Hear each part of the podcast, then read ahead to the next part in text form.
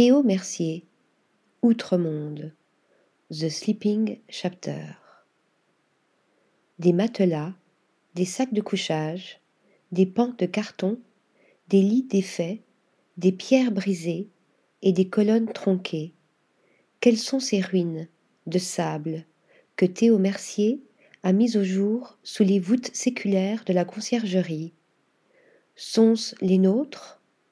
Celles de notre monde en crise, en guerre, en faillite, en sursis Ou celles d'un autre monde De cet outre-monde désigné dans le titre de la trilogie dont l'ancienne prison de la conciergerie accueille le troisième volet, The Sleeping Chapter? Les deux, nous a répondu le plasticien scénographe, ayant, des semaines durant, avec dix-sept assistants, sculpté in situ cette ville fantomatique et éphémère. Ce sont les ruines de nos rêves individuels et collectifs, nos rêves brisés, nos rêves blessés, des ruines d'histoires d'amour, le théâtre de la misère qui est dans nos villes et dans nos chambres.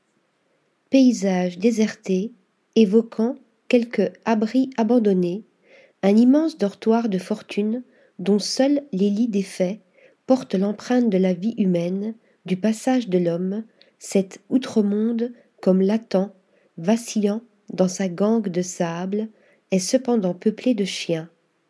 Pétrifiés eux aussi, mais dotés d'yeux taillés en obsidienne, ils ont une étrange présence malgré leur corps sablonneux. Inspirés des gisants, des rois et des grands seigneurs accompagnés de leurs chiens pour l'éternité dans leurs tombeaux mausolées, ils sont les gardiens du sommeil, les gardiens de nos nuits et de nos insomnies, et, à l'instar du chien du passage de la mythologie égyptienne, nous conduisent sur le chemin de l'éternité et nous guide dans notre errance au long de notre traversée terrestre, les yeux grands ouverts sur la nuit noire.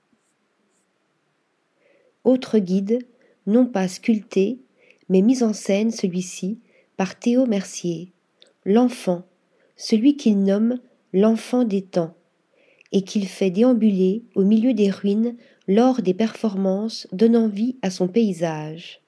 Traversant les nuits, sans jamais fermer les yeux, il est, comme le chien, notre guide, mais aussi notre penseur et, à travers la fragilité et l'instabilité d'un matériau et des formes, voué à disparaître, auquel il a donné forme, la précarité salutaire de l'existence, matériau de la métamorphose, de la mutation par excellence, matière malléable, ouvrant tout le champ des possibles, le sable est le terreau des rêves, et nous entrons ici dans sa cathédrale, un sublime et bouleversant voyage hors du temps.